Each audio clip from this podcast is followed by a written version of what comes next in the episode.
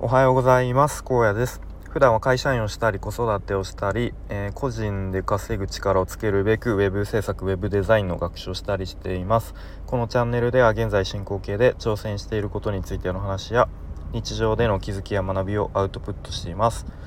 えー、今日はですね商工会議所にチャンスありありかみたいな話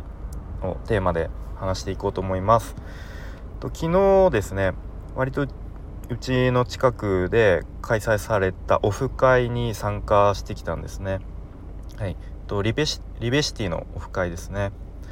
でまあざっくり趣旨としてはえっ、とまあ地元とか、まあ、割とこう近くに、えー、住んでる人同士のつながりを増やしましょうみたいな趣旨ですね。で全部で10名ですかね参加者が。えー、いらっしゃって大体なんか僕と同じぐらいの30代前半から半ばぐらいの、まあ、男性が多いかなっていう印象でしたね。うん、でまあ本当にとにかくやっぱいろんな話が聞けてもう絶対普段出会わないような人と会えますしで絶対普段なんだろう聞けないような話も聞けてもうなんかずっと終始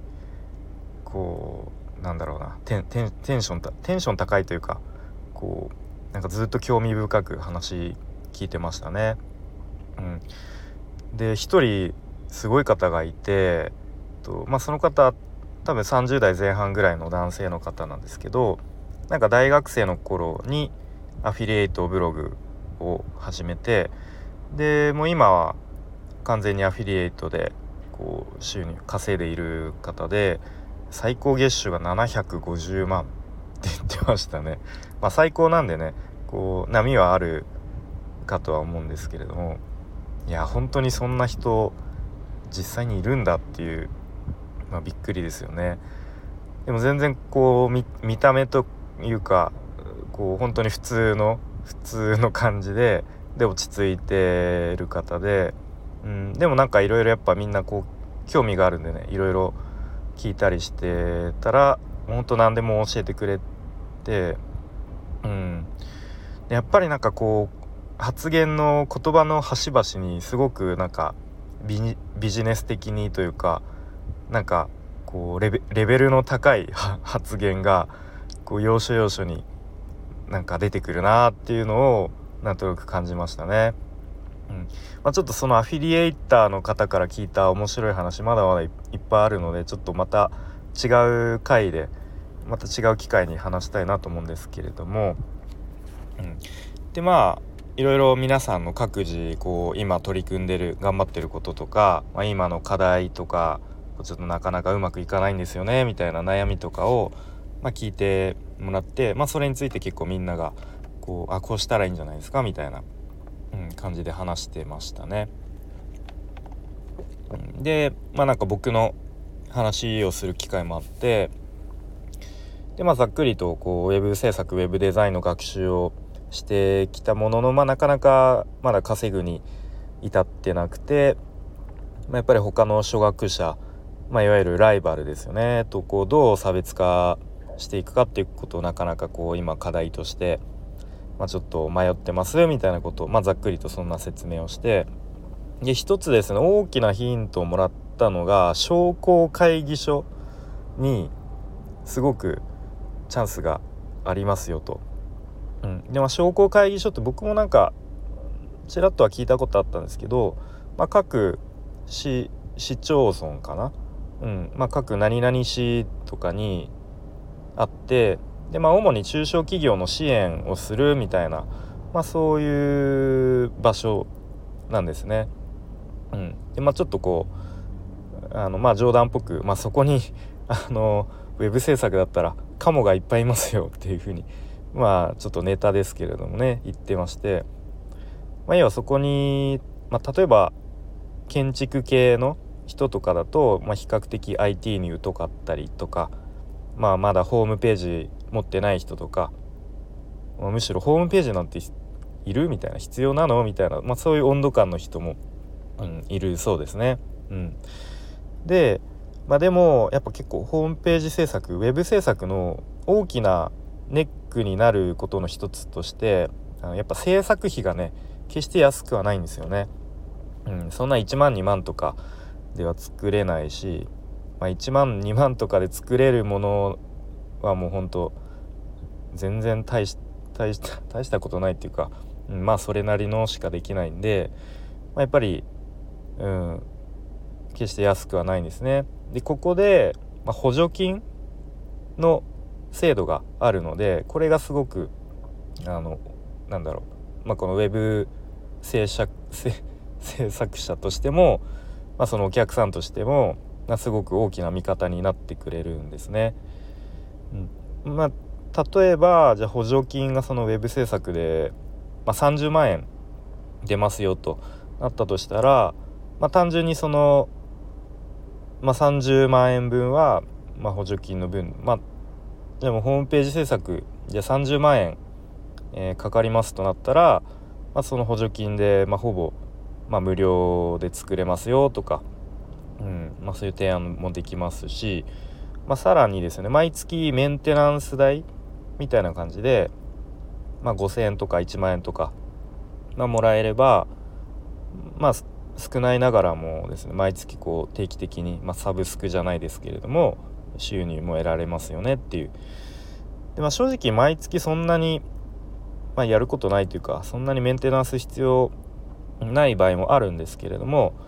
やっぱ IT リテラシーの、まあ、ちょっとこう低い人からしたらやっぱりねこう誰か何かあった時に頼れる人がいるとまあそれだけで、うんまあ、確かに安心なのかなみたいなことも思いましたね。うんまあ、なのでその補助金を絡めて考えればすごくいろんな提案ができますよね。うん、例えば予算が低くても、まあ、補助金使うことでもうちょっとこうページ数を増やせますよとか、うん、なんだろうなちょっとブログっぽい機能もつけられますよとかうーんまあ単純にページ数を1ページ2ページ増やせますよとか、うん、ちょっとこう動きのあるあのちょっとかっこいいというかリッチなサイトにできますよとかまあそういういろんなこう提案の幅も広がるのかなというふうに思いますね。うん、でまああとそういうやっぱりなんだろうな、まあ、そこまでこうレベルの高いすごいめっちゃめちゃおしゃれでめっちゃもう動きまくるみたいなそんなホームページをあの求めて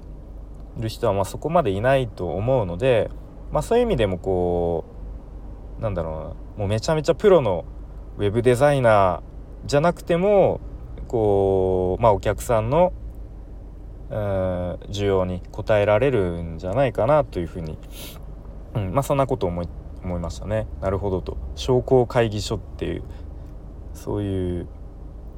そういう考えがあるのかと。でただ商工会議所に参加するには、えっと、個人事業主として確か最低でも半年間活動しているっていう、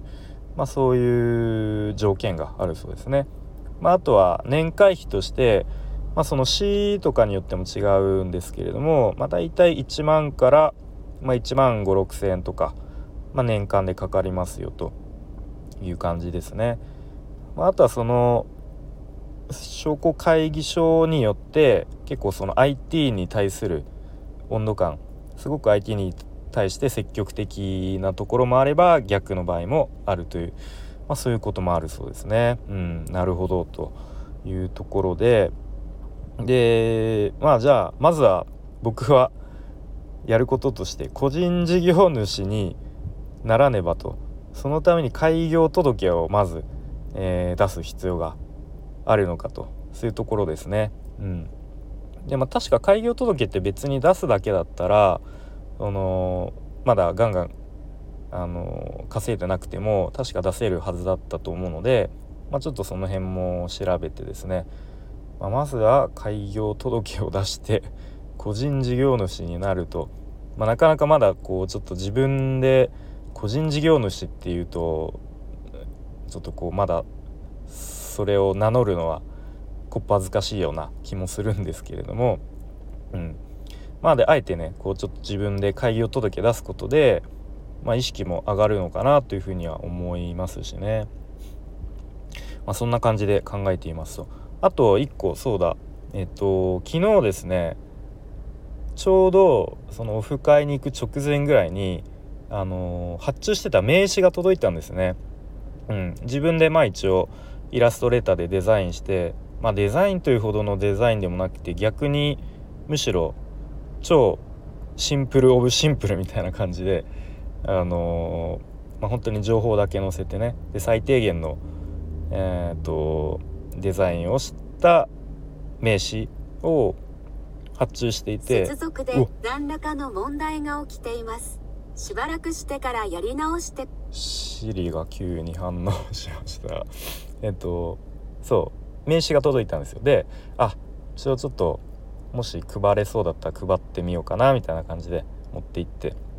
うん、でまあちょっとね他の方も名刺配ってたのであじゃあちょっと僕もあの配らせてもらっていいですか？っていう感じであの配りましたね。うん、一応肩書きみたいのにウェブデザイナーみたいな書いてる 名刺ででやっぱり結構皆さん反応というか「えー、すごいですね」みたいな「これ自分でデザインしたんですか?」みたいな、うん、でやっぱこういうところで名刺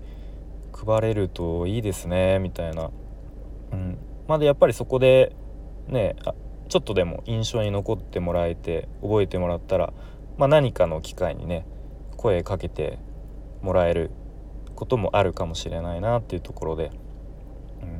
まあ、そんな感じでえっ、ー、とまあ昨日はですねオフ会に参加して